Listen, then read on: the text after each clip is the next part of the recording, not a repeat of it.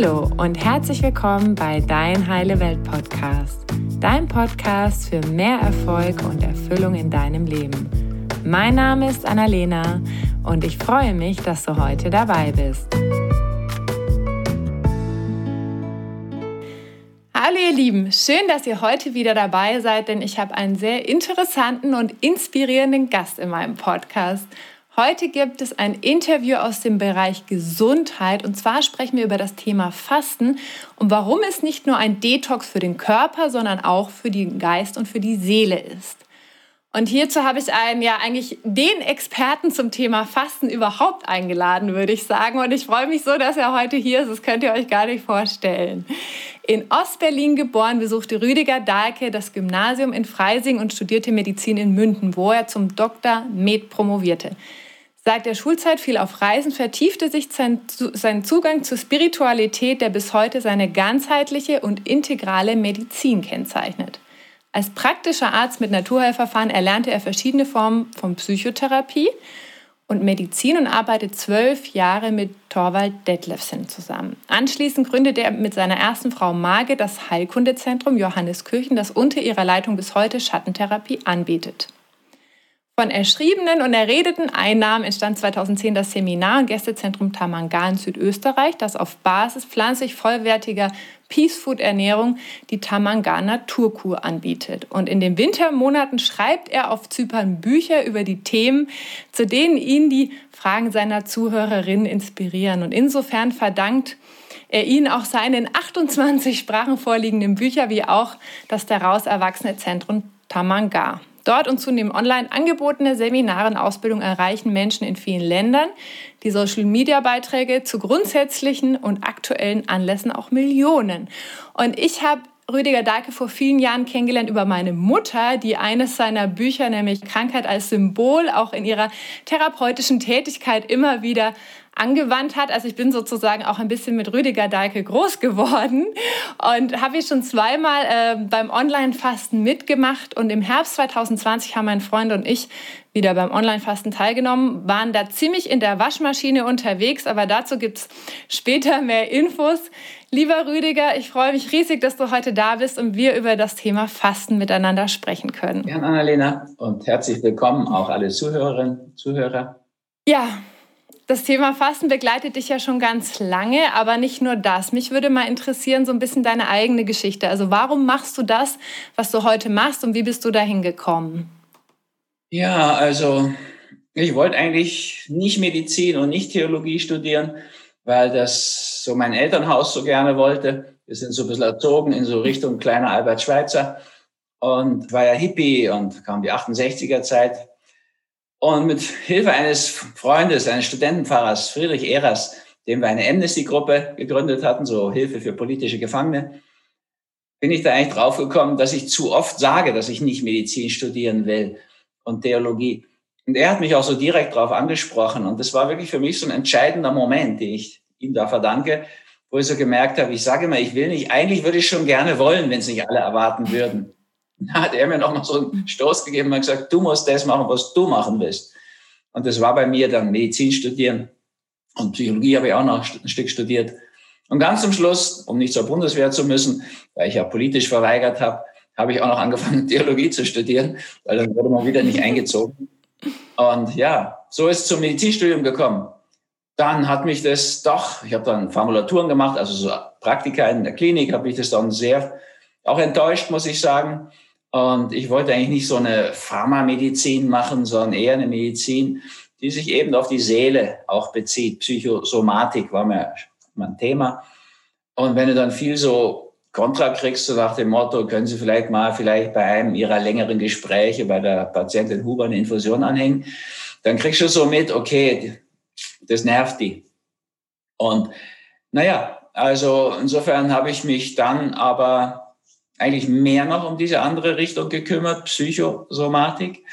Und Torvald Detlefsen kennengelernt, ja auch zwölf Jahre mit ihm zusammengearbeitet. Und da ist es dann passiert, dass wir gemerkt haben, hoppla, das war im Wesentlichen Psychotherapie, Schattentherapie, habe ich immer gern genannt, so nach der Jungschen Ausrichtung, Reinkarnationstherapie hieß es offiziell. Und ähm, da haben wir gemerkt, dass Münchner Patienten und verstopfte Patienten mit der neuen Form, so wie wir sie dann kreiert haben, der Psychotherapie in nur vier Wochen, also ein Mondzyklus, dass die damit Schwierigkeiten hatten. Bei München haben wir das schnell gelöst. Die Müncher, die kamen halt zwei, dreimal in der Woche und dann wieder zu Hause ins normale, übliche Feld rein. Dann war das so eine Sisyphus-Arbeit. Du hast einen Felsen da hochgewälzt, aber dann gingen sie wieder nach Hause, dann fiel er schon wieder runter und fingst immer wieder derselben Stelle an. Münchner Patienten mussten auch in die Pension, ins Hotel. Dann kam, haben die das auch in einem Mondzyklus geschafft.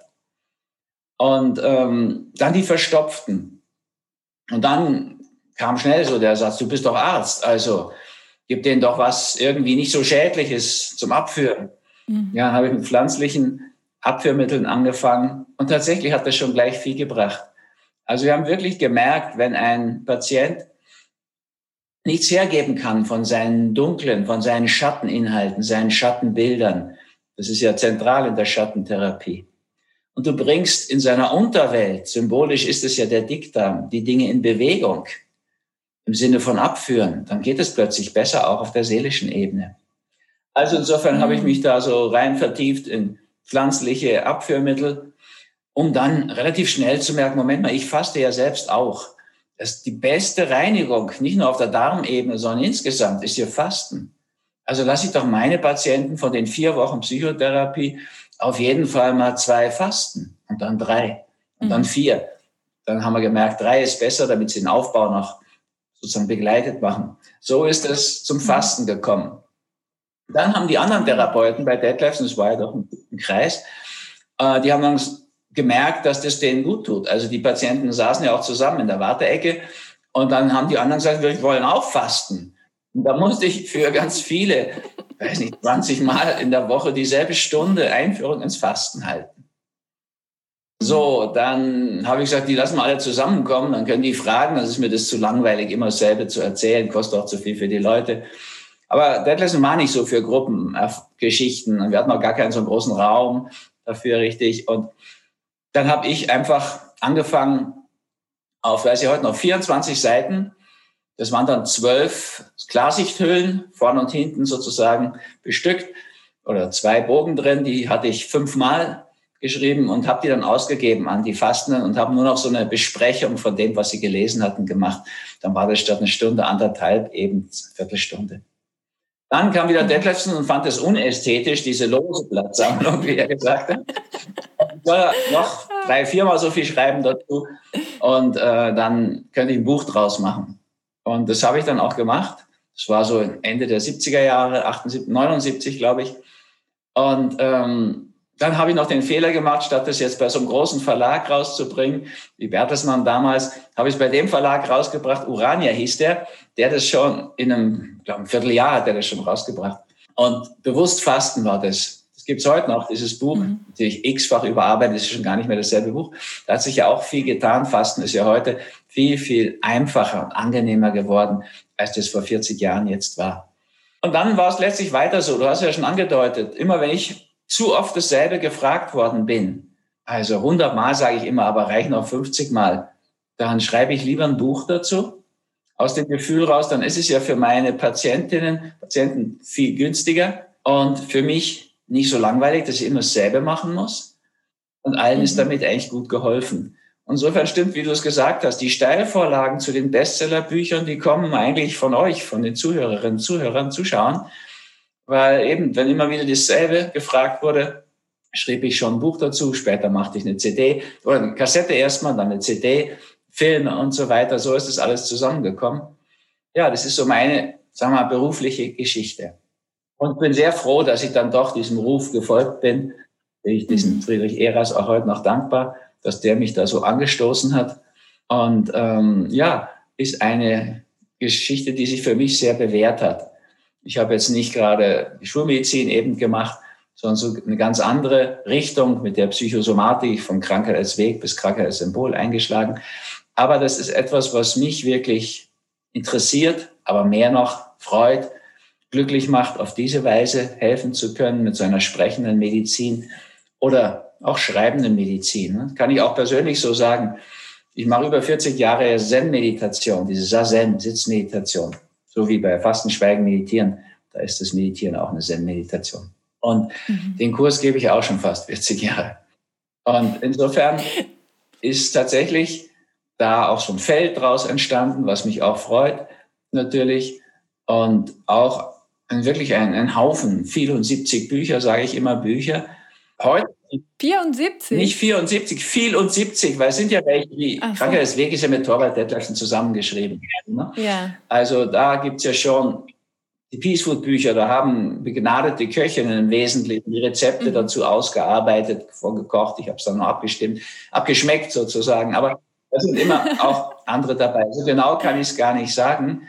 Aber es ist doch ein, ein großes Feld auch entstanden und geworden. Und eigentlich, wirklich, eigentlich kann ich streichen mit eurer Hilfe. Und ja, das ist etwas, was mich wirklich gerufen hat und mir Berufung geworden ist. Und da bin ich wirklich dankbar dafür, dass ich das dann doch gemacht habe. Und ja, heute mache ja. ich fast mehr Schreibmeditation als Zen-Meditation. Die mache ich auch, natürlich morgens, abends und in den Seminaren, Frühjahr und Herbst. Aber es ist so, dass ich das Meditieren inzwischen mit dem Schreiben auch so verbunden habe, dass ich eben gern da an der Küste in Zypern sitze. Das sind so sehr spektakuläre Felsen. Die ist Meer vor mir, dann Gischten da und aufs Meer schauen kann.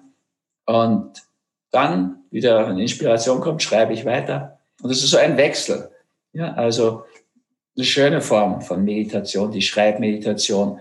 Das ist auch eigentlich durch eine Empfehlung von einer Kursteilnehmerin gekommen über einen Film. Ein Brief für mhm. dich hieß der Film. Und das ist ein Film, kein großer Film, muss ich sagen. Also in Hollywood-Therapie ist der nur gnadenhalber drin. Bei mir, der so wichtig ist, persönlich. Also meine Frau Maggie, mit der ich das geschrieben habe, die hätte ihn gar nicht reinhaben wollen. Aber mhm. Fakt ist, das ist ein, eine, ein Mädchen, das hat eine totale Krise. Freund hat sie verlassen, gleich auch noch aus seiner Band, wo sie die Leadsängerin war, rausgeschmissen. Und die ist total bedient. Und die neue Freundin kann gar nicht singen, aber es hat jetzt ihre Rolle da übernommen. Und die ist wirklich so fertig, dass sie fast an Selbstmord denkt. Und dann bekommt sie einen Brief ohne Absender, der sie so aufbaut, der sie so beglückt, dass sie wieder Fuß fasst. Ihre eigenen Lieder schreibt, auf der Gitarre weiterkommt und ihre eigene Musik macht. Und sie versucht rauszufinden, wer ist denn dieser Mann oder diese Frau oder wer mir da geschrieben hat. Und dann, das ist dann natürlich wieder Hollywood oder Film, die findet den Mann raus. Das ist ein alter, uralter Mann, im Altenheim, der hat niemanden mehr, die sind alle schon gegangen. Und der sucht sich aus dem Telefonbuch Adressen und schreibt den inspirierende, aufbauende Briefe. Allgemein, aber total inspirierend. In dem Moment habe ich mir so gedacht, komisch, warum hast du so eine blöde Wertung? Bücher schreibst du total gern, machst du Meditation, Artikel geht noch so. Aber die Mails sind ja so eine Last. Ja, ich kriege ja über 100 Mails am Tag schon aussortiert die ich gar nicht mehr schaffe. Muss mir jetzt auch mal allmählich was überlegen. Und ähm, ab dem Moment habe ich aber auch gern die, die Mails beantwortet, weil ich mir gedacht habe, ich kann mich eigentlich glücklich preisen. Ich muss nicht im Telefonbuch nach Adressen suchen. Menschen wenden sich an mich und wollen wirklich Hilfe, Hinweise, Tipps von mir bekommen. Das ist eigentlich auch ein Geschenk, eine Gnade. Also insofern durfte dann der auch in dieses Buch Hollywood-Therapie wie Spielfilme die Seele bewegen. Und ich bin auch rückwirkend sehr froh und auch glücklich. Ich habe viel mehr Spielfilme empfohlen als Pharmaka. Und das ist von den mhm. Nebenwirkungen her und von der Wirkung her, glaube ich, inzwischen auch sogar die bessere Variante. Ja. Ja, also ich glaube, wir könnten das finde ich auch so spannend an, an dem, was ich bislang von dir lernen durfte. Wir könnten über so viele Felder sprechen, also sei Schattentherapie, Körper, Gesundheit, Ernährung, also eigentlich über die ganze Welt. Und ich glaube, mein Freund ist auch gerade ein bisschen eifersüchtig, dass ich heute mit dir sprechen darf, weil der ist, der ist auch ein Mega-Fan von dir. Ähm, aber wir wollen ja heute explizit über das Thema Fasten sprechen. Und deswegen würde mich nochmal interessieren, woher kommt denn die Idee des Fastens? Also warum ist eigentlich Fasten entstanden oder wie ist Fasten entstanden? Naja, also wie es ganz genau entstanden ist, wissen wir ja nicht, aber es ist natürlich Teil aller großen Religionen. Und du findest bei Christus Fasten erwähnt, du findest schon im Alten Testament das Fasten erwähnt. Mohammed hat darüber gesprochen, er hat gesagt, also beten bringt dich auf halbem Weg in den Himmel, Fasten bringt dich an die Himmelspforte. Du findest das in den Veden. Letztlich haben alle großen Religionsstifter, Buddha natürlich, das Fasten integriert in ihre Wege, die sie da empfohlen haben. weil es einfach so eine Brücke schlägt zwischen Körper und Geist, Körper und Seele, im Geist auch eben spirituellem Weg, spiritueller Entwicklung. Also ich glaube, die Wiege, die steht in der Religion. Aber natürlich kannst du dazu auch sagen, typischerweise ist das Fasten in der christlichen Fastenzeit natürlich auch in der Zeit entstanden, wo es schwer ist, sich aus der Natur heraus zu ernähren. Jetzt gerade nicht in Zypern, aber zum Beispiel in Damangar, auch in Südösterreich, hast du um die Zeit jetzt Vorräte. Aber jetzt stell dir vor, es ist dann im Frühjahr Fastenzeit. Da sind die Vorräte ziemlich zur Neige gegangen und draußen wächst außer ein paar Brennnesselsprossen und so, also junge Brennnessel gibt's ja schon als Tee bei uns und so weiter, ein bisschen Melisse. Aber sonst wächst ja noch nicht viel, was du da auf den Tisch bringen könntest. Also haben die sicher auch, weil da eh nichts mehr zu essen da war, da ihre doch religiös-spirituell motivierte Fastenzeit hingelegt. Dann hat es gleich sozusagen dieses Problem, nichts zu essen zu haben in dieser Zeit, aufgehoben. Würde ich mal stark vermuten. Okay. Ja, es gibt ja auch so viele Formen des Fastens. Also wenn man so guckt, äh, du hast ja auch Kurzzeitfasten, dann gibt es Wanderfasten, dann gibt es Basenfasten, dann gibt es Fasten mit Glaubenszeit, ich weiß nicht, wahrscheinlich noch hundert andere, andere Möglichkeiten. Welche Form davon empfiehlst du denn oder aus deiner langen ähm, Fastenerfahrung? Was hat für dich irgendwie so, ja, den größten Durchschlag, sage ich mal, gebracht? Da muss ich sagen, in letzter Zeit, also vor fünf, sechs Jahren haben wir angefangen von der Lebenswandelschule, das ist so der innere Kreis meiner Arbeit, von der Lebenswandelschule aus das Online-Fasten anzubieten. Und das hat die Zahl derjenigen, die ich jedes Jahr begleitet habe beim Fasten, das waren immer knapp 300 in diesen verschiedenen Kursen, nicht verdoppelt, verX-facht. Ne? Also plötzlich haben Tausende mitgemacht beim Online-Fasten. Und da hat dieses Fastenfeld nochmal so eine richtige Betonung bekommen. Was mir ein wichtiges Anliegen ist, ein Feld ansteckender Gesundheit, da gehört Fasten unbedingt dazu, als Einstieg in den Umstieg zu Peace Food, pflanzlich vollwertige Ernährung, aber auch um von Abhängigkeiten, Süchten loszukommen und so weiter. Also, aber du hast natürlich das inhaltlich gemeint. Was ich an Fastenkursen mhm. anbiete, ist mal Körpertempel der Seele. Das ist so am Buchinger Fasten orientiert. Da gibt's ein Smoothie am Vormittag und eine Suppe, allerdings nichts Festes drin, also nur die Seele der Pflanzen, sozusagen die, das Aroma ist da drin, die ätherischen Öle am Nachmittag. Und es gibt Tees und jeder hat sein spezielles Wasser bei uns. Wir machen extra so ein, nicht eine Weinprobe bei dem Fassen, sondern eine Wasserprobe. Man hat so zwischen zehn Wässern aus reifen Quellen das für dich Beste raussuchen. Du nimmst die sieben reifen Quellen von St. Leon, Leonhards und dann noch eine eigene Quelle bei dir oder so. Kannst du auch zu Hause machen. Also wir machen da Fasten mit, geführten Meditationen morgens, Vormittag und Nachmittag eine, mit Mandalas, mit Massagen, mit Musik und Bewegung und Übungen und Tanzen und so weiter. Das ist so ein guter Einstiegskurs. Und man, das andere Extrem ist dann Fasten, Schweigen, Meditieren. Ich habe es kurz erwähnt. Da gibt's dann nur noch Tee und Wasser. Eins muss ich am Morgen gegen den Mundgeruch. Und weil er schmeckt und weil er gesund ist. Aber da ist, das stimmt wirklich mit dem Mundgeruch. Ja, den kann man damit sehr lindern. Ne? Aber ich sagte schon, das Fasten ist viel, viel bequemer, angenehmer und schöner geworden als vor 50 Jahren, wo ich damit begonnen habe. Oder seit 40 Jahren mache ich Kurse damit. Und mhm. du kannst natürlich aber auch andere Dinge noch verbinden. Ganz ein Hit ist bei uns jetzt Fasten und Yoga. So beginne ich auch im März. Das heißt dann nicht so. Aber das ist letztlich Yoga und Fasten mit der Katja Ehren. Mhm. Also da gibt's gibt's auch noch eine andere Fasten- und Yoga-Variante mit der Anke, Anke Stadler. Und äh, dann haben wir Fastenwandern. Da haben wir mehrere Seminare im Frühjahr ein Fastenwandern. Das schafft einfach Synergien, ja, weil dann bringst du deinen Körper auch in Gang, bewegst dich, verbrennst mehr, entgiftest mehr, hast mehr Detox-Effekt. Wir sind da zu dritt, also wir können drei Gruppen machen, dass man wirklich so gut in seinem Forderungs- und damit auch Förderungsbereich ist haben ja eine traumhafte Landschaft, so diese Mischung aus Natur und Kultur ist hier in der Südsteiermark wirklich schön anzutreffen. Mhm. Früher haben wir mal gesagt, steirische Toskana, jetzt sagen wir es gar nicht mehr, weil wir finden es hier viel schöner. Im Sommer ist es grün statt verbrannt.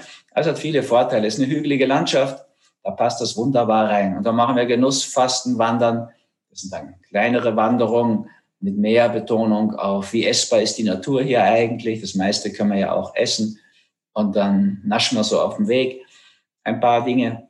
Es gibt eine Detox-Woche, die dann das, was du Basenfasten nennst, muss man ja dazu sagen, das ist ja ein Etikettenschwindel, dieser Ausdruck. Ja, da fastest du ja nicht gerade mhm. die Basen, sondern wenn du Fernsehfasten machst, schaust kein Fernsehen. Ne? Und wenn mhm. du Fasten machst, dann ja, genau. kein Essen. Aber beim Basenfasten essen die ausschließlich Basen. Also insofern die mhm. Erfinderin des die hat sich das auch noch schützen lassen, die Dame. Also so rechtlich, urhebermäßig. Aber es ist sowieso so ein absurder Ausdruck. Das ist Säurefasten, was wirklich dahinter mhm. ist. Ne? Du nimmst vermehrt basische Dinge zu dir. Auch das machen wir hier. Wir machen sogar Fasten und Wein eine Woche. Wenn hier Sturmzeit mhm. ist, also der frische, neue Wein, Susa sagen die Schweizer, Federweißer die Deutschen, Sturm sagen eben die Österreicher. Also da ist ein sehr Wein, der einen sehr beschwingt.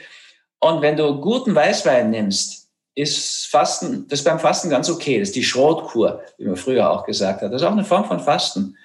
Und das hat wirklich mhm. auch nochmal einen ganz anderen Aspekt. Stell dir vor, vor am sechsten, siebten Fastentag, ähm, schon so durchgereinigt, trinkst du ein Viertel guten Biowein, machst danach eine Sitzung mit dem verbundenen Atem. Dann ist Ekstase und tiefste Entspannung, selbst Einheitserfahrung immer wieder eine Möglichkeit.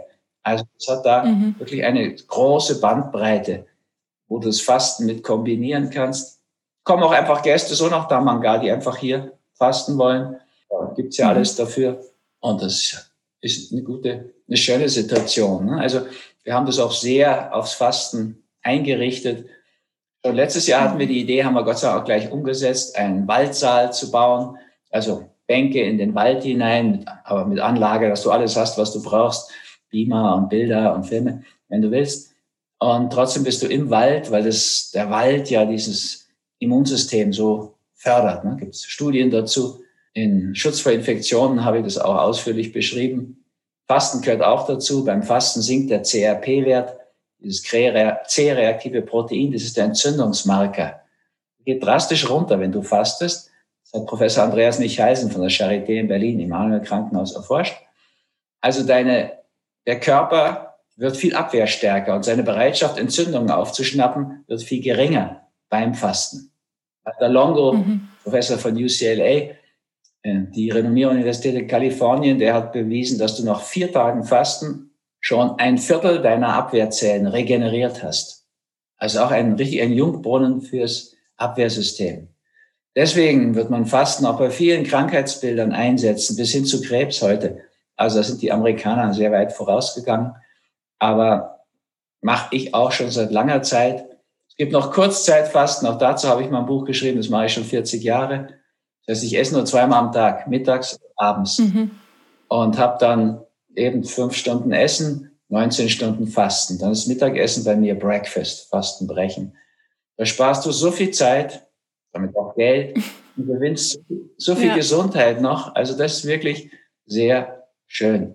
Und äh, da könnte ich jetzt ewig weiterreden, aber du hast ja auch noch Fragen. Ja.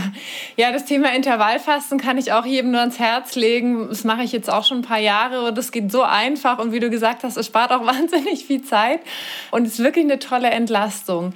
Also jetzt hast du ja gesagt, es gibt ganz viele Möglichkeiten, Fasten mit anderen Dingen zu kombinieren und das ist wahrscheinlich auch wichtig zu gucken, okay, was liegt mir mehr? Vielleicht, wenn ich jetzt das erste Mal Fasten mache, dann vielleicht nicht gleich mit äh, nur Tee und Wasser und meditieren noch neun Tage, sondern dann mache ich vielleicht mal mit Yoga oder mal mit Wein oder Wandern und so, so dass ich auch ein positives Erfolgserlebnis habe, weil du hast ja auch so schön bei diesem Online-Fasten, wo wir letztens dabei waren, auch gesagt, dass das so ein bisschen wie so ein äh, Hausputz ist, Fasten. Ich fand das ein sehr schönes Bild. Vielleicht kannst du noch mal erläutern, was du damit meinst. Das heißt, wenn wir zum Beispiel unser Haus noch nie geputzt haben, so einen Grundputz gemacht haben, dann kann Fasten auch deutlich anstrengender und unangenehmer sein als jemand, der es jetzt zweimal im Jahr schon seit zehn Jahren macht, vielleicht. Das ist so, ja. Also Hilde, nee, Teresa von Avila hat es so schön gesagt, lasst uns gut sein zum Körper, damit die Seele gern in ihm wohne. Da stammt so ein bisschen, Hildegard von Bingen hat es aber auch erwähnt, die Idee her, vom Körperhaus zu sprechen. Ja, da ist die Seele mal eingezogen mit der Empfängnis. Also du, da bin ich jetzt 70 sozusagen statt 69. Wir zählen ja sozusagen den ersten Geburtstag, wo wir auf die Welt kommen, nicht erst den nächsten als ersten. Jetzt stell dir vor, so lange lebst du in diesem Haus. Und du hast da auch Speicherräume, Kellerräume und verschiedenste Räume. Im Körper ist das Bindegewebe, da gehört das Fettgewebe dazu, ist so der Speicherraum. Da werden die Dinge, mit denen du nicht fertig geworden bist, die werden da eingelagert, aufgehoben sozusagen, bleiben zurück. Schlacken kann man auch sagen. Und die lagern sich da ein im Bindegewebe, im Fettgewebe.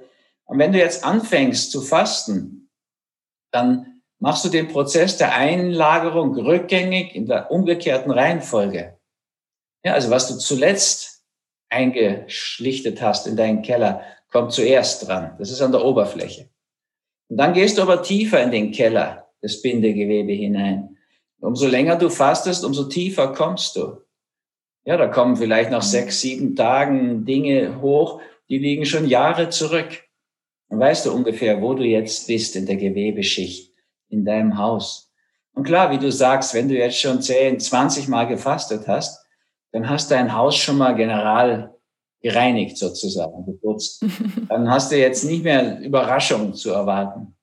Insofern ist es ganz schön, wenn du erste, zweite, dritte Fastenzeit auch mit Begleitung machst. Du kannst natürlich auch mit so einem Buch machen. Ich habe ja auch eine ganze Reihe Bücher zum Fasten geschrieben. Nicht nur dieses kleine Bewusstfasten, auch mal das große Buch Fasten und so. Das kriegst du für einen Apfel und Ei, kostet 10 Euro. Und ja, danach kannst du, da findest du schon die ganze Info.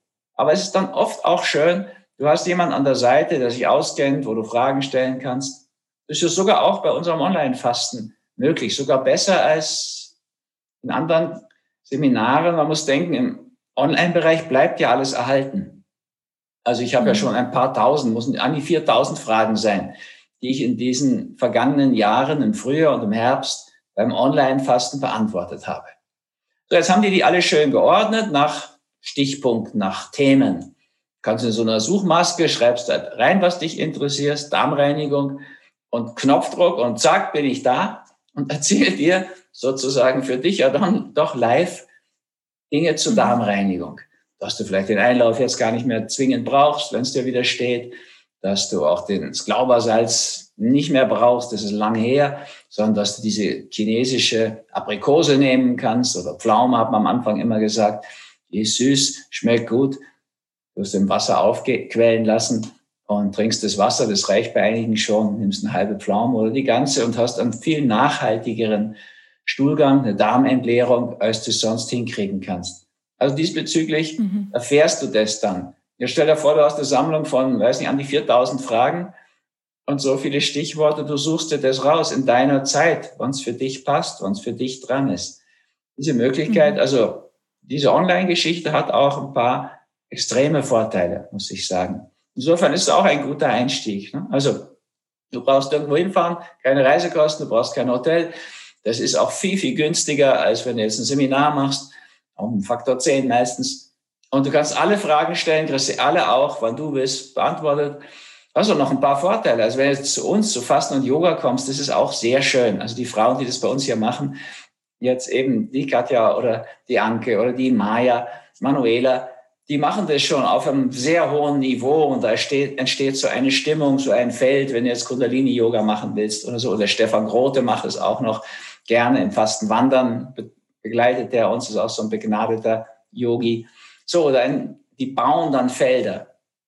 Aber wenn du jetzt zum mhm. Beispiel online machst, kann sein, du willst gar nicht gern Yoga, du machst lieber Tai Chi. Klickst du auf Tai Chi, mache ich dir die Tai Chi-Form. Oder du bist gern kräftigen und dehnen, kannst du auch buchen. Oder Bewusstseinsgymnastik. Oder du bist nicht diese Art von Yoga, aber diese andere. Da hast, finde von der Adelheid Schießel dann auf den verschiedenen, also die verschiedensten Arten Yoga für den Bauch, Yoga für den Rücken, Yoga bei Rheuma und, und, und. So viele mhm. Themen gibt es da heute. Ja. Ja, wie du gerade so schön gesagt hast, das hat alles so seine Vor- und Nachteile. Ne? Ich meine, das ist ja auch eine Art Feld, wenn ganz viele Leute online gleichzeitig fasten. Natürlich ist aber halt auch, ich fahre irgendwo hin, nehme mir die Zeit, bin an diesem Ort ne, mit Menschen, die das Gleiche machen, hat natürlich auch was für sich. Also ich kann jetzt nur so aus meiner eigenen Erfahrung sagen, sich dann auch wirklich Zeit zu nehmen, weil je nachdem, wie oft man sein Haus schon geputzt hat, kann es sein, dass es einen dann auch erstmal etwas ähm, da niederliegen lässt, beziehungsweise durch den Schleudergang wirft. So war das zumindest bei uns so. Weil bei uns kamen tatsächlich viel alte körperliche Themen hoch, sodass mein Freund irgendwann wieder geschwollene Augen hatte, kaum noch raus sah oder Kiefergelenkschmerzen bekommen habe und ich irgendwelche Koliken, die ich das letzte Mal bei einer Trennung vor acht Jahren Hatte, in der Form. Es war echt super interessant, ähm, das so zu beobachten, was da alles nochmal an die Oberfläche kam. Also das fand ich sehr spannend. Ja, es wäre interessant, das angenehm natürlich. Wobei man auch schon ein bisschen voraussagen kann, jetzt jemand wie du, Alena, mit deiner Konstitution, du hast eh keinen hohen Blutdruck, mhm. sondern einen niedrigen. Und wenn der noch ja. ein bisschen niedriger wird, und das wird er beim Fasten, dann geht es schon schnell mal in so eine Situation, wo dir ein bisschen schwindlig sein kann, wo mhm. dir nach Hinlegen ist, wo du so in so einen Kriechgang kommst. Aber andererseits mhm. geht es natürlich dann auch gerade mit der Konstitution darum, in diesen weiblichen Pol einzutauchen. Und Fasten ist so eine urweibliche Therapieform, die bringt dich halt sehr in diesen Bereich hinein. Mhm. Ja, und da auch nochmal ganz schön, nochmal Krankheit als Symbol dann auch nochmal zu gucken, was hat diese Krankheit eigentlich zu sagen? Ich meine, natürlich ist sie vielleicht vergangen, aber was kann ich für mich auch nochmal daraus lernen und mitnehmen? Ne? Ja, und ich meine, vergangen, da sind Reste dann da. Ja, also du hast offensichtlich, wenn du noch Koliken kriegst, selbst diese Trennungserfahrung, das hat nichts mit dem Menschen, dem Mann zu tun, nicht ganz mhm. verarbeitet. Und das machst du jetzt aber beim Fasten. Da löst sich das mhm. auf. Die Wahrscheinlichkeit, dass du bei einem weiteren Fasten das nochmal bekommst, die ist sehr gering. Ja, kann sein, wenn es immer noch nicht fertig ist, aber in der Regel bist du dann durch. Und diese Beiß- ja. und Biss-Probleme, ja, ist ja gut, einen Biss zu entwickeln. Das hat dann dein Freund eben erlebt. Ja? Und das ist ja gut, wenn das mhm. auch rauskommt. Es ist ja viel besser, als bissig zu werden, zerknirscht oder verbissen oder sowas. Ja, also es mhm. aktiviert sich dann nochmal die Region und dieses Thema kommt hoch. Und so schön es ist, Biss zu haben und sich durchzubeißen, die Zähne zu zeigen, so problematisch ist es, wenn das in so Schattenbereiche geht. Das Fasten hilft dir, solche Altlasten aufzuarbeiten. So wie ihr es da erlebt mhm. habt. Und ja, wenn du sagst, durch die Waschmaschine Schleudergang ist natürlich jetzt nicht so angenehm zu durchleben, aber ja. heißt auch, da ist noch alte Wäsche zu waschen. Ja, genau. und man kann nicht so einfach voraussagen, wenn jemand gerade das erste Mal, zweite Mal fastet, dass das jetzt so ein Honiglecken wird. Ja? Aber es kann auch sein, ne? gibt genug Leute, wenn du jetzt mit 140 Blutdruck anreißt und der geht dann runter auf 120, ist das gut und kein Problem. Und dann hast du gleich so einen Zustrom an Energie. Du hast beim Fasten ja mehr Energie als sonst, weil die ganze Verdauungsenergie, das sind 25 bis 30 Prozent der ganzen Energie, die uns das Essen bringt, verbrauchen wir für die Verdauung. Also die fallen mhm. ja weg. Wenn du dann zurückschaust und ausrechnest, was du abgenommen hast an Fett, jedes Gramm Fett hat eben 9,34 Kilokalorien Brennwert, dann kannst du sehen, du hattest jeden Tag genug Kalorien, eben deine eigenen. Mhm. Mhm. Das heißt, wäre sozusagen dieses regelmäßige Fasten und Keller aufräumen auch eine Möglichkeit, um langfristigen Krankheiten vorzubeugen? Weil wenn ich jetzt zum Beispiel, wie du so schön gesagt hast, noch Reste habe von dieser Trennung, die nicht verarbeitet ist, die hat sich ja dann auch irgendwo im Körper, im Keller oder am Dachboden festgesetzt. Jetzt, wenn ich vielleicht nochmal eine Trennung irgendwie oder irgendwie nochmal Erlebnisse habe, dann summiert sich das ja irgendwann und bleibt ja dann im Körper haften und kann dann irgendwann auch zu einer Krankheit, einer größeren, ernsteren Krankheit führen, so, oder? Ja. Also Fasten ist wirklich eine sehr gute allgemeine Vorbeugung. Ja, man kann das ja in mhm. vieler Hinsicht sehen. Also jetzt gerade in diesen problematischen Zeiten mit Corona, Koma überall und so weiter. Also ich kann von mir aus sagen, ich habe in den letzten 40 Jahren sicher an keiner Grippewelle mehr teilgenommen. Und davor weiß ich es jetzt nicht so ganz genau, aber ich denke länger. Und das hat damit zu tun, dass ich regelmäßig faste, immer im Frühjahr und Herbst, jetzt inzwischen sechs, sieben Wochen im Jahr. Das liegt an meinem Beruf als Fastenarzt. Aber ich mache das schon so lange, über, deutlich über 40 Jahre, 50 fast. So. Und natürlich, ich esse auch, wenn ich dann esse, Peace Food, pflanzlich vollwertig. Das senkt auch wieder die Entzündungsbereitschaft, den CRP-Wert. Und man müsste das mal untersuchen, wird ja leider nicht gemacht ich glaube, viele, in meinem Umfeld sehe ich das ja, die jetzt regelmäßig fasten und pflanzlich vollwertig, also Peace Food essen, nehmen nicht teil an der Grippewelle. Weder Influenza A oder B oder Covid-19 2021, das ist ja schon längst nicht mehr Covid-19. Ja, das sah man an den Nerzen, die sie da gekeult haben in den Niederlanden oder 17 Millionen in Dänemark. Die hatten ja schon den Virus in sich und da hat er sich weiterentwickelt. Also, mhm. Ich meine, du kannst das, das ist das Wunderschöne daran. Du kannst jetzt, wenn du das hörst, beschließen, okay, ich mache mal so eine Fastenwoche, dann verliere ich meine Abhängigkeiten an alle möglichen Suchtstoffe kann danach super einfach in pflanzlich vollwertige Kost einsteigen, Peace Food, und dann habe ich das los. Dann brauche ich nicht mehr teilnehmen an diesen Erkältungs- und Grippewellen und so weiter. Und, das können wir heute auch gut belegen, die Wahrscheinlichkeit, Herzprobleme zu kriegen, sinkt ja allein schon mit Peace Food gegen Null. Das ist die Haupttodesursache bei uns. Die Wahrscheinlichkeit, mhm. Krebs zu bekommen, wird so viel geringer. Ja, zweitödlichste Krebs ist der Dickdarmkrebs. Und da reduzierst du die Wahrscheinlichkeit, den zu bekommen, durch pflanzlich vollwertige Peace Food Kost um 90 Prozent. Wenn du noch fastest und so eine tiefgehende, nachhaltige Darmreinigung machst, umso mehr. Da gilt wirklich der Satz von Hippokrates, der Tod sitzt im Darm. Wenn du den Darm aber zweimal im Jahr so in Form bringst und dazwischen so gut isst, du ersparst dir 92 Prozent aller Gifte, auch dieser Hammergifte wie Dioxin, wenn du auf pflanzlich vollwertige Kost umstellst. Weil 92 Prozent der aufgenommenen Gifte kommen aus dem Tierprotein. Und Fasten, was ist das? Fasten ist letztlich eine ketogene Ernährung. Ja, so kannst du natürlich auch ketogene Ernährung so machen. Habe ich auch mal Peace Food, Ketokur, ein Buch gemacht. Mhm. Aber du kannst es natürlich beim Fasten auch haben. Was nimmst du beim Fasten zu dir? Verarbeitest dein eigenes Fettgewebe. Ansonsten Kräutertees, ein bisschen Grünzeug, grüner Smoothie. Also diesbezüglich mhm. ist es natürlich eine ganz ähnliche und verwandte Geschichte und super, super gesund. Ja, kannst Rheuma loswerden, damit den Blutdruck senken. Ich meine auch diese ganzen Risikofaktoren. Ja, also hat mich ja schon erstaunt, mit welcher Sicherheit die Risikofaktoren für Covid-19 angeben und dann genau nichts machen für die Leute.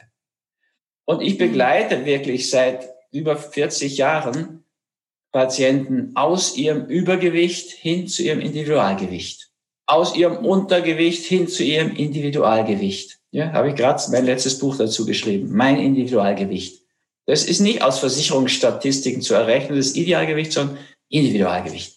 Ich habe so viele Menschen aus dem hohen Blutdruck in die Normaldrucksituation begleitet. Aus ihrem Typ-2-Diabetes, metabolischem Syndrom, Insulinresistenz in einen normalen Stoffwechsel. Man kann auch Rauchen loslassen und Fasten ist auch da wieder eine wunderbare Hilfe, weil es tatsächlich alle Entzüge unheimlich erleichtert. Ja, ich habe in diesen mhm. über 40 Jahren nie ein Delirium tremens bei Alkohol erlebt. Das ist eine schreckliche Komplikation beim Alkoholentzug. Ich habe Junkies erlebt, also Heroinsüchtige, die haben so einen leichten Entzug mit dem Fasten gehabt, zum Teil während eines Fastenkurses und die anderen haben es gar nicht gemerkt. Und die Junkies haben ja meistens schon mehrere Entzüge hinter sich. Die waren ganz überrascht. Das ist das Fasten. Ja, wenn, wenn du fastest, kriegst du deine Süßigkeitensucht los, deine Nikotinsucht auf dem körperlichen Ebene. Du musst das Seelische später noch bewältigen. Du kriegst deine Casein, also deine Käsesucht weg, deine Milchsucht, deine Fleischsucht und viele andere Abhängigkeiten, wie natürlich auch Arbeitssucht, Sexsucht. Das heißt, liegt es daran, dass erstmal so alles wieder auf Null gepolt wird, dass es dann leichter fällt, äh, wirklich davon Abstand zu nehmen? Ich glaube wohl, ja. Also das ist wirklich, wie man in der Industrie auch sagt, ein,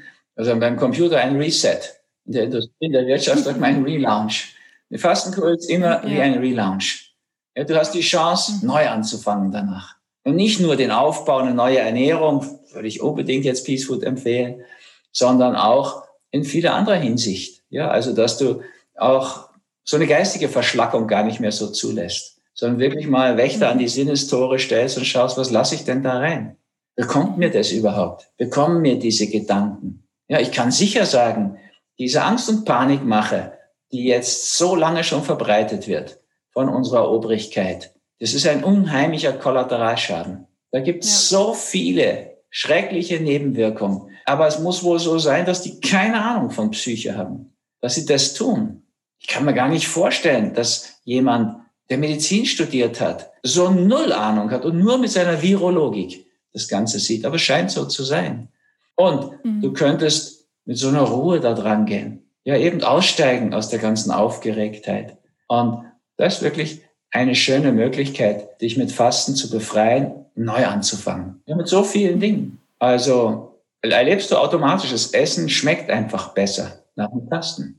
Ja, oh ja.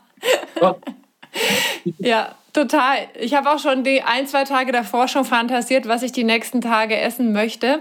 Und dann ist aber, dann schmeckt auch so ein ganz normales, ganz normal in Anführungszeichen, aber ein relativ einfaches Gemüse mit Reis schmeckt auf einmal wie eine Geschmacksexplosion. Das ist ja der Wahnsinn, weil ja auch so die Geschmacksnerven wieder viel sensibler werden. Ne? Ja, und du hast es bei allen möglichen Dingen, auch bei Obst und so.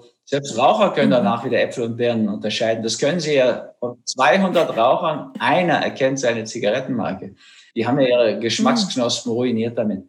Aber die sind bei uns allen nicht mehr so auf einem hohen Niveau. Und durchs Fasten kommen die wieder auf ein gutes Niveau. Gewürze schmecken viel, viel stärker. Du brauchst viel weniger Gewürze. Alkohol mhm. wirkt zwei und dreimal so wie mhm. vorher. Du sparst auch vielleicht eine ganze Menge Geld, um dieselbe Dröhnung zu kriegen. Und Kaffee kannst du es merken. Kaffee macht im Entzug ja. auch Kopfschmerzen. Aber wenn du mal durch bist, bist du durch. Und wenn du danach ja. dann einen doppelten Espresso mal trinkst, eine Woche nach dem Fasten, dann wirst du erst mal merken, was das für ein Mittel ist, wie das dir Gas gibt. Ja? Mhm. Du hast ja vorhin schon gesagt, es wäre empfehlenswert, das im Frühjahr und im Herbst zu machen. Das heißt, wäre deine Empfehlung, so zweimal im Jahr eine Woche reicht? So jetzt im Sinne der Pareto-Lösung. Ich bin immer irgendwie so dran interessiert, wie kann ich 2080 einen guten Effekt für meinen Körper haben, auch für die ganzen Hörer, so damit die nicht überfordert sind und denken, sie müssen jetzt das ganze Jahr irgendwie die Hälfte des Jahres fasten oder ja, sicher so. nicht. Also was ich mache, ich habe schon dazu gesagt, es ist ja jetzt sozusagen beruflich. Ich faste immer mhm. mit, wenn ich mit euch faste. Und so kommt es dann zu sieben, acht Wochen. Aber davon sind drei Wochen im Frühjahr und Herbst auch am Stück und dann nochmal einzelne Wochen, zwei, zwei, drei einzelne Wochen. Also, wenn du im Frühjahr und Herbst eine Woche machst, ist es schon sehr, sehr gut für Detox, für die Darmreinigung. Und äh, das ist eine wunderbare vorbeugende Möglichkeit. Du merkst es auch nach einer Woche, dass das wirklich lange trägt und lange vorwirkt. Ja, noch dazu, wenn du da Manga machst und noch die Woche weitgehend im Wald oder draußen verbringst, beim Wandern, dann hast du einfach immunmäßig noch viel mehr dazu. Ich bin ja immer sehr für Synergien. Ja, also wenn du fastest, dann nimm auch gleich richtig gutes Wasser. Mach's auch an einem Ort mit richtig guter Luft, weil Luft ist am wichtigsten für uns. Kann man am wenigsten darauf verzichten. Mhm. Dann kommt Wasser. Dann kommt erst die Ernährung. Und was du dann zu dir nimmst, sollte dann wirklich vollwertig sein. Aus meiner Sicht generell. Peace Food meint pflanzlich vollwertig. Weil sonst vegan kannst du Weißmehl, weißen Zucker essen, Whisky, Wodka, Kornschnaps, Kornsirup, Zigarren, Zigaretten, das ist vegan, aber nicht gesund. Also, dass man dann sich auf wirklich von der Quantität mal zur Qualität hin bekennt. Nach dem Fasten ist es wirklich so eine Chance, ja, diese drei Fragen zu klären. Was bekommt mir gut? Wie esse ich es am besten und wann? Ja, also was würde ich unbedingt sagen, pflanzlich vollwertig? Wie sehr gut gekaut, so im Sinne der Meierkur. Und wann? Nur eine kurze Zeit am Tag. Ne? Also geht auch acht Stunden essen, dann musst du auf keine Mahlzeit verzichten, hast immer noch 16 Stunden Fasten. Weg mit den Snacks mhm. zwischendurch. Ja, das ist wirklich, wirklich schädlich. Gesundheit. Was passiert da im Körper? Da kommt nie zur Ruhe. Ja, mhm. also das, das bewährt sich einfach überhaupt nicht. Bei Kindern sieht man das mit diesen Bedarfsstellen heute. Kaum maunst das Kind, kriegt schon die Brust oder das Fläschchen. Aber ich maunze auch ab und zu. Ich habe nicht immer Hunger deswegen. Ja? Also es kann auch was anderes sein. Und wenn du jetzt ein Kind permanent Milch gibst, dann hat es Milch in verschiedenen Verdauungsgraden in seinem Verdauungssystem. Das passt nicht mhm. zusammen, das macht Koliken, das ist ungünstig. Wenn du das in der Nacht machst und das Kind weckt dich alle anderthalb Stunden, dann kommst du zu keinen Tiefschlaf, also kommst also nicht mehr in die Traumphasen rein, sozusagen. Du brauchst aber deine Träume. Wenn du keine Träume mehr hast, also ich meine, der entscheidende Punkt ist, dass du sie träumst, nicht, dass du sie erinnerst. Das ist auch schön. Aber wenn du mhm. Träume hast und sie nicht mehr erinnerst, ist nicht so schlimm, als wenn du gar keine mehr hast. Wenn du alle anderthalb Stunden aufwachst, wächst, weil du stellen musst, dann kommt es zu dieser Stillpsychose. Ja, also das passiert, mhm. weil sie keine REM-Phasen mehr hat, diese Rapid Eye Movement, schnelle Augenbewegungen, sind die Traumphasen. Und da brauchst du keine Psychopharmaka geben, bitte nicht, sondern einfach den Partner ins Spiel bringen mit einem Fläschchen, ganz kleines Loch im Dizi, dass das Kind nicht faul wird. Und dann begleitet, bringt er das Kind durch die Nacht oder Schwiegermutter oder Mutter oder wie immer. Und sie schläft zwei Nächte wieder durch und die Psychose ist wieder weg. Also hm. nicht permanent alles durcheinander in sich reinstopfen. Pausen, wichtig, für uns doch auch. Ja. ja auch allgemein im Leben Pausen. Ne? Also ich meine, auch da ist das fast ein schöner Hinweis wieder, wie können wir in anderen Lebensbereichen auch Pausen machen und die auch noch mal für uns bewusster nutzen. Überhaupt finde ich auch so das, was du noch mal gesagt hast, was das Thema Fasten betrifft und Gesundheit, das ist ja auch so was, was äh, so viel Eigenverantwortung bringt und auch viele Menschen, die sich vielleicht auch mal ohnmächtig fühlen, wenn sie eine Diagnose bekommen, ja auch wieder so ein bisschen, finde ich, in die Schöpferkraft so, ich habe auch Einfluss über meinen Körper, wenn ich faste, wenn ich mich gesund ernähre, wenn mhm. ich angucke, okay, wie hängt mein, meine Psyche und mein Körper denn zusammen, dann habe ich es ja wieder viel mehr in der Hand, ja, oder? Viel mehr. Also es wäre auch so eins meiner Zauberworte, Eigenverantwortung, Antworten mhm. finden. Das ist, das ist Verantwortung. In anderen Sprachen noch deutlicher.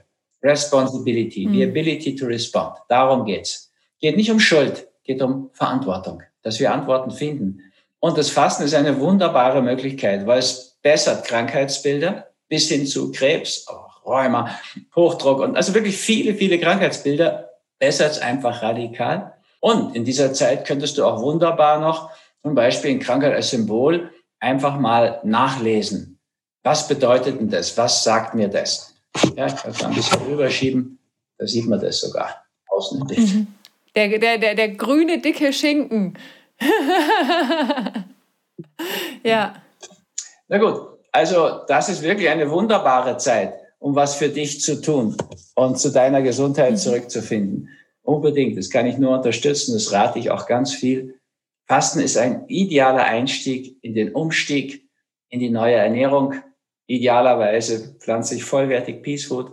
Das ist das, was wir mit dem Online-Fasten erreichen wollen oder Individualgewicht-Challenge im Frühjahr und im Herbst. Meine Woche Detox. Das ist eine wunderbare Vorbereitung.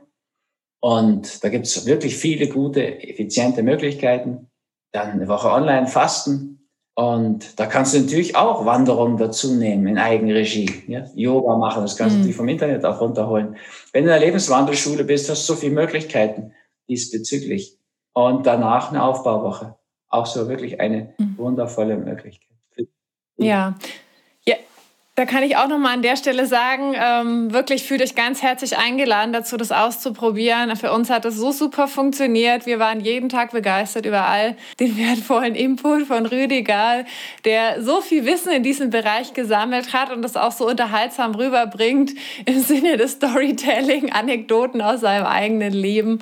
Also das kann ich jedem nur ans Herz legen. Zum Ende habe ich immer vier Fragen, die ich all meinen Interviewgästen stelle. Und die erste Frage ist, was sind denn deine drei größten Learnings oder Weisheiten, die du bis zum heutigen Zeitpunkt in deinem Leben gelernt hast? Also das Wichtigste sind die Schicksalsgesetze, die Spielregeln des Lebens. Auch dazu habe ich mal ein Buch gemacht, so ein braunes, kann man hier kaum erkennen, oder ist es? Ähm, das Polaritätsgesetz, das Resonanzgesetz, das Gesetz des Anfangs. Wenn du die Spielregeln des Lebens kannst und kennst, spielt sich so viel besser, so viel leichter, mhm. so viel beglückender Natürlich auch, wenn du den Regeln folgst, auch erfolgreicher. Also das ist ein entscheidender Punkt gewesen. Der nächste schließt sich daraus dran praktisch an. Das ist das Schattenprinzip, mein wichtigstes Buch. Also in all unseren Problemen, ob partnerschaftlich, beruflich, politisch, wirtschaftlich, gesundheitlich, wo man es dann Symptome nennt oder Krankheitsbilder, da steckt immer Schatten drin. Etwas, was wir nicht bewusst bewältigt haben, sinkt dann auf die Körperbühne und wird dort für uns deutbar, bedeutungsvoll, aber eben auch deutlich. Und wenn jetzt zum Beispiel Krankheit als Symbol nachschlägst, findest du schnell eine Bearbeitungsmöglichkeit, schnell eine Lösung. Aber viel wichtiger wäre mir noch, das grundsätzlich zu verstehen. Ja, dass dieses Schattenthema immer da ist und jederzeit natürlich in den Problemen und Symptomen auch auffindbar ist. Und wenn du dich dann diesen Lernaufgaben stellst, dann ist es ideal. Natürlich kannst, brauchst du gar nicht warten, bis das als Symptom oder Problem auftaucht. Ja, du kannst gleich schauen, was sind da meine Begabungen? Und dann kannst du schon sprachlich darin Gaben finden. Und wenn du diese Gaben gibst, macht dich das glücklich. Da gilt dann dieser Bibelspruch, geben ist seliger als nehmen. Das ist tatsächlich so. Also es ist wirklich auch so eine große, wichtige Erfahrung auch um die ganze Beziehungsgeschichte, Partnerschaft gut auf die Reihe zu kriegen, nicht dauernd in der Projektion zu stecken. Ja? Projektionen folgen direkt aus dem nicht verarbeiteten Schatten. Und der dritte Punkt wäre für mich dann noch tatsächlich dieses Thema Essen, nicht Essen, also Fasten, Peace Food. Das ist auch ein, eine verblüffende Sache. Stell dir vor, du steigst aus aus dieser Grippewelle-Geschichte, hast die ganze Angst vom Hals, das ganze Thema verschwindet. Da gibt's auch nicht nur mich, der das seit 40 Jahren so macht, da gibt's ja Max, Maximilian Bircher-Benner. Der hat mit dieser Frischkost in der Zeit der spanischen Grippe seine Riesenklinik mit über 150 Betten, die war voller junger Soldaten mit spanischer Grippe, die hat er durchgebracht. Da hat er keinen verloren an die spanische Grippe. Andres Bircher, sein Enkel, auch ein wundervoller Arzt, ehemaliger Chefarzt, auch schon Pension, erzählt es so berührend. Und noch besser, stell dir vor, in Dänemark 1917 kamen die vom Krieg her, Erster Weltkrieg, unter Blockade. Und ja, was tun? Ein Land, was auf Viehzucht und Milchwirtschaft aufbaut. Und die haben einen Dr. Mikkel Hinheden, Chef einer ganz großen Klinik gehabt, der schon aufgefallen war, weil er immer 75 Prozent weniger Medikamente verbraucht hat. Der war Berater geworden der Regierung in dieser Notsituation. Der hat die auf Pflanzenkost umgestellt. Die war damals natürlich automatisch vollwertig. Und die haben keine Hungersnot erlitten durch diese Umstellung, was natürlich eine viel bessere Ausnutzung ist der Kalorienmenge. Und die Lancet, schon vor 100 Jahren die renommierteste Medizinzeitschrift, hat das anerkannt. Und ein Jahr später, 1918, kam dann die spanische Grippe über Europa mit über 50 Millionen Toten.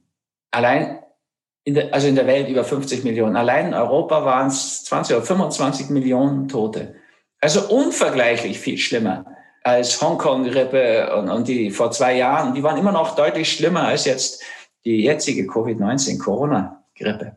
Und in Dänemark als einzigem Land in Europa ja, noch auf dieser vollwert, vollwertigen Frischkost, Pflanzennahrung wesentlich, die hatten keine erhöhte Sterblichkeit als einziges Land in Europa. Ja, da sind nicht mehr Menschen gestorben als in den Jahren davor und danach. Das ist so ein einmaliges Beispiel und wäre für mein Gefühl auch so das Symbol, die Erfahrung, letztlich eine so große Studie, ein ganzes Land für unsere Zeit. Mhm. Wir brauchen uns diese Angst und Panikmache nicht mehr geben. Es müsste mit uns nichts mhm. zu tun haben. Wir könnten aufhören, Angst zu essen. Ja, indem wir zum Beispiel Fleisch essen. Da steckt die Angst in diesen ganzen Neurotransmittern der Angst ja drin. Ja, wenn wir eine halbe Stunde ja. auf Schlachten warten und so weiter. Also gibt es so viele Hinweise. Und nochmal, der beste Einstieg dazu ist einfach das Fasten. Also das ist etwas, was so viel gebracht hat in diesen über 40 Arztjahren. Diese Kombination Fasten, und Relaunch, Ernährungsumstellung. Relaunch. Ja, das ist ein schönes Wort. Also das kann man marketingtechnisch super nutzen, der zweimal jährliche Relaunch. Schön. Ja, danke nochmal fürs Teilen. Also da war wieder richtig viel dabei und auch nochmal danke für dieses Beispiel. Ich finde, das zeigt ja auch so schön, dass wir schon so viele Informationen haben, nur diese Informationen noch nicht der großen, äh, ja, sag ich mal, Breite der Öffentlichkeit äh, zugänglich gemacht wurden. Und das ist jetzt aber auch eine spannende Zeit, in der ja auch immer mehr davon an die Oberfläche dringt und jeder sich da auch auf den Weg machen darf, diese Informationen zu finden. Ne? Ja, ich hoffe, dass das passiert. Also ich meine, sie wird ja auch schon zensiert und unterdrückt, sozusagen wahrscheinlich mhm. industriehörig, voraus einen Gehorsam. Der Journalismus ist überhaupt ein eigenes Thema. Ja, wie, was die mit ihrem journalistischen Ethos tun, das ist deren Bier. Die können einem leid tun. Ich würde es auch immer raten. Gar nicht so projizieren auf diese Obrigkeiten. Wer immer wieder denselben Fehler macht wie Frau Merkel und Herr Drosten, das haben sie bei der Schweinegrippe schon genauso verkehrt gemacht. Haben auch Millionen Tote da herbeigeredet und vor allen Dingen Milliarden Euro in den Sand gesetzt. Aber wenn jemand nicht lernt und immer wieder dasselbe falsch macht, muss er keine Wut auf den haben, dann hast du die Wut im Bauch, sondern hab einfach Mitgefühl. Ja, der, wenn jemand immer denselben Fehler macht, ist so dumm, verdient er Mitgefühl. Oder wenn es, oder er weiß es nicht anders, verdient er in der Position auch Mitgefühl. Oder er ist böswillig, dann verdient er erst recht Mitgefühl, weil was tut er seiner Seele an? Der verbiegt sich ja entsetzlich. Also das mhm. würde ich generell so sehen. Bei Journalisten ist es ja noch krasser für mein Gefühl. Ja, also was die anrichten an Angstmache, Panikmache, die Selbstmorde haben die zu verantworten, die entstehen aufgrund dieser Situation. Ein mhm. Kollege aus Orlando Florida und andere aus San Francisco sagen mir, sie haben in einem Monat so viel Selbstmorde wie sonst im ganzen Jahr. Und mhm. das verantworten die, die wieder besseres Wissen, nicht mitteilen, was möglich ist. Das tut mir wirklich leid. Ich muss sagen, ich habe davon auch oft profitiert. Ja, ich habe mal im ORF, das ist so die ARD in Österreich, eine Sendung gehört, da haben sie über Alzheimer berichtet, so der offizielle Titel. Und da, nach einer Dreiviertelstunde kommt nur raus, da kann man nichts machen, ein bisschen Denksport. Ich dachte, das gibt's doch nicht, kann doch nicht wahr sein. Ich kannte da schon seit Jahren die Studie von Dale Bredesen, UCLA, Renommier-Universität in Kalifornien. So, der hatte von zehn Alzheimer-Patienten in verschiedenen Stadien durch eine Lebensstilveränderung, wie Ernährungsumstellung, natürlich noch Gluten weg dann und so, hat der von zehn neun wieder zur Gesundheit zurückgebracht und einer ist nur deutlich gebessert. Und dann kannte ich noch die Nonnenstudie und, und, und, und, und, und. Wieso wird's nicht berichtet? Und dann ist mir eingefallen, Moment mal, also Robin Williams, einer meiner Lieblingsschauspieler, könnte, könnte noch leben. Oder Gunther Sachs. Die haben sich umgebracht aus Angst, Alzheimer zu haben. Hätte man denen das gesagt, dass das gut therapierbar ist und noch besser vorbeugbar. Und dann schauen wir mal die anderen an, die nicht prominent sind, die wir jetzt nicht kennen, die alle in diese Falle geschickt worden sind von verantwortungslosen Journalisten und verantwortungsloser Obrigkeit. Dann müssen einen die doch leid tun. Und tun sie mir auch, ehrlich gesagt. Und wir können trotzdem unser Möglichstes tun, sie zu informieren. Und wenn sie einfach nicht wollen, müssen sie es auch wieder verantworten. Aber stell dir mal vor, unsere Obrigkeiten und die Journalisten auf dem Totenbett. Wenn die zurückschauen auf das, was sie so verbreitet haben an Angst und Schrecken, an Panik, an schlechten Nachrichten, only bad news is good news. So ein wirklich großer Quatsch. Aber mit schrecklichen Konsequenzen. Mhm. Und also haben wir Mitgefühl mit denen und tragen weiter, was wir wissen. Du ganz genauso machst es ja jetzt auch mit dem, der Sendung sozusagen. Also das ist ja tatsächlich eine wirklich gute Möglichkeit, dein Umfeld, die mit dir in Kontakt mhm. sind, zu informieren. Ich tue das mit meinem Umfeld, dann kommen unsere beiden Felder zusammen und andere werden es tun. Also ich glaube auch, das ist auch eine große Chance, so eine Krise. Ja, dass wir gerade jetzt was tun können fürs Online-Fasten für die Ernährungsumstellung. Und weißt du, online hat auch kaum jemand einen Unterschied. Es kostet wirklich nicht viel. Und es ist eine Sache, du musst nicht reisen, du musst kein Hotel haben. Du kannst das alles, wie du es willst, zeitlich arrangieren. Du kannst für die Woche auch zehn Tage brauchen oder es in fünf Tagen machen. Du hast so viele Möglichkeiten, Optionen. Ich habe schon angedeutet. Es gibt wenig Ausreden. Wir könnten in die Eigenverantwortung gehen und hätten tolle Chancen. Ja, ja, das war nochmal ein schöner Schlusssatz zu der Frage. Die zweite Frage ist, was bedeutet für dich Heilung? Heilung bedeutet, dass wir wachsen, ganz werden, vollkommen. Das Heilige klingt da ja schon an. Ja, also durch mhm. Wegschneiden und Unterdrücken können wir nie heilen. Das ist manchmal notwendig, um Leben zu retten. Aber Heilung meint immer, auf die Frage, was fehlt Ihnen, eine Antwort zu finden. Ja, und über die Lebensprinzipien, Urprinzipien können wir auch drankommen. Was ist da drin? Was sagt er mir, wenn er sich über seine Beschwerden beschwert? Welche Prinzipien fehlen in dem Leben? Sind ins Unerlöste gerutscht? Mhm. Also Heilung ist ein Riesenanspruch. Ich glaube, es ist auch ein lebenslanger Prozess. Ja, naja, wenn du denkst, das Heilige gehört dazu, also dann mhm. muss ja bei mir noch einiges geschehen bis da mal. ich glaube, du hast ja noch ein bisschen Zeit. Und im ne nächsten Leben geht es ja weiter. Ne? Wenn du eine Sache auf dieser Welt ändern könntest, was wäre das? Jetzt akut würde ich die Angst nehmen. Wirklich sagen, fürchtet euch nicht. Es wird Weihnachten, das Licht wird geboren. Und stellt ein paar Weichen neu in eurem Leben.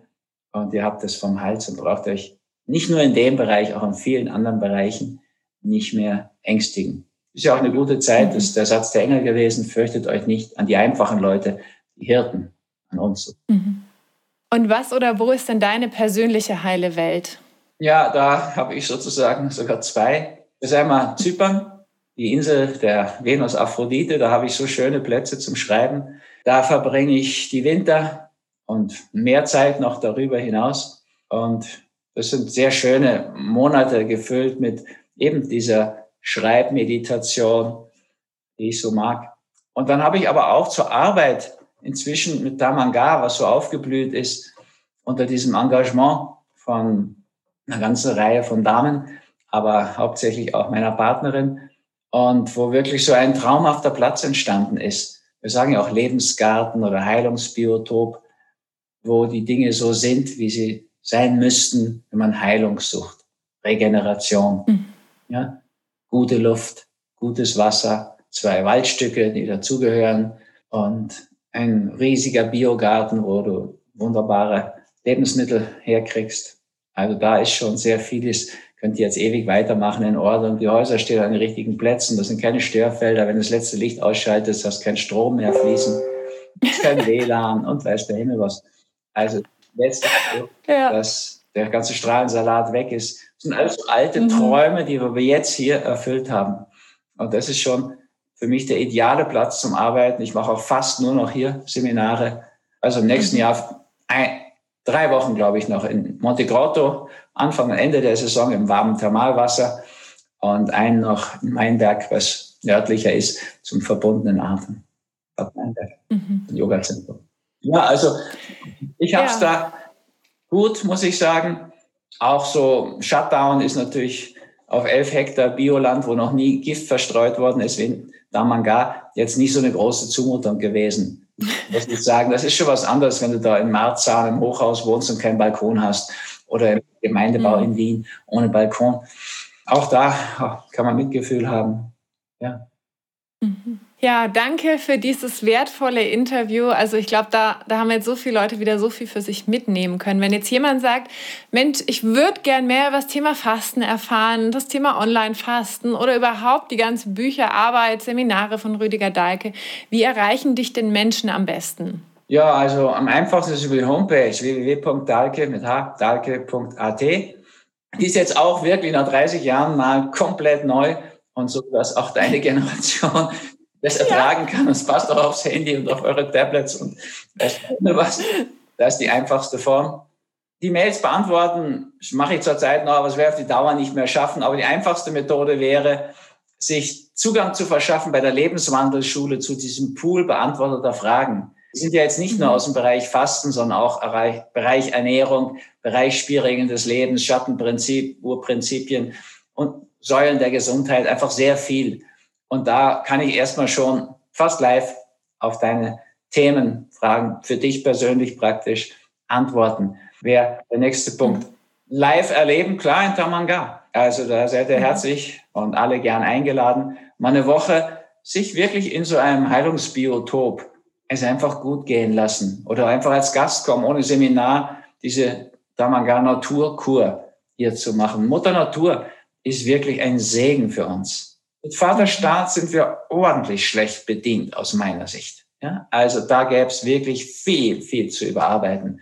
Ich habe mal drei Jahre in der Schweiz gelebt. Das ist eine Demokratie. Was ich hier erlebe jetzt, ich meine, sich praktisch nur zwei so abgedrehte Berater zu suchen in so einer Situation, die nur so ein enges virologisches Blickfeld haben, geht's noch? Und ich meine, das sind keine zehn Prozent, die da im Widerstand sind. Da bin ich sicher. Ich kriege das ja mit dem Netz. Mhm. Das sind, denke mal, inzwischen praktisch fast die Hälfte, die das nicht mehr mitträgt. Also Vater Staat, Vorsicht, Vorsicht, Vorsicht. Aber Mutter Natur hat auch ihre Schattenseiten, klar. Aber da können wir wirklich sehr, sehr gut regenerieren und zu uns finden, zu uns selbst und in Eigenverantwortung. Mhm. Das war ein wundervolles Schlusswort, lieber Rüdiger. Ganz, ganz vielen Dank für dieses wertvolle Interview. Danke dir fürs Zuhören. Und wenn dir diese Folge gefallen hat, teile sie super gern mit deinen Freunden, deiner Familie. Sei dabei beim Online-Fasten bei der Lebenswandelschule. Und äh, der Schlusswort geht nochmal an dich, lieber Rüdiger. Ja, danke euch auch fürs Zuhören, Zuschauen. freue mich, wenn wir uns mal sehen. Vielleicht erstmal online wieder oder auch in Damanga ganz persönlich. Und wünsche euch eine gute Zeit ein wundervolles Jahr kann eigentlich nur viel besser werden. Das stimmt. Ciao. Alles Gute. Tschüss. Danke, dass du dir heute die Zeit genommen hast, um diesen Podcast anzuhören. Denn damit hast du nicht nur etwas für dich getan, sondern auch für dein Umfeld und auch für die Welt da draußen. Wenn dir diese Folge gefallen hat, dann freue ich mich, wenn du den Podcast bewertest und mit deinen Freunden und deiner Familie teilst. Und wenn du Fragen hast oder dir eine Folge zu einem bestimmten Thema wünschst, dann schick mir super gerne eine E-Mail oder eine Nachricht per Instagram und dann wird es vielleicht bald eine Folge zu diesem Thema geben. Danke für dein Sein und ich wünsche dir noch einen ganz, ganz wunderschönen Tag. Deine Annalena.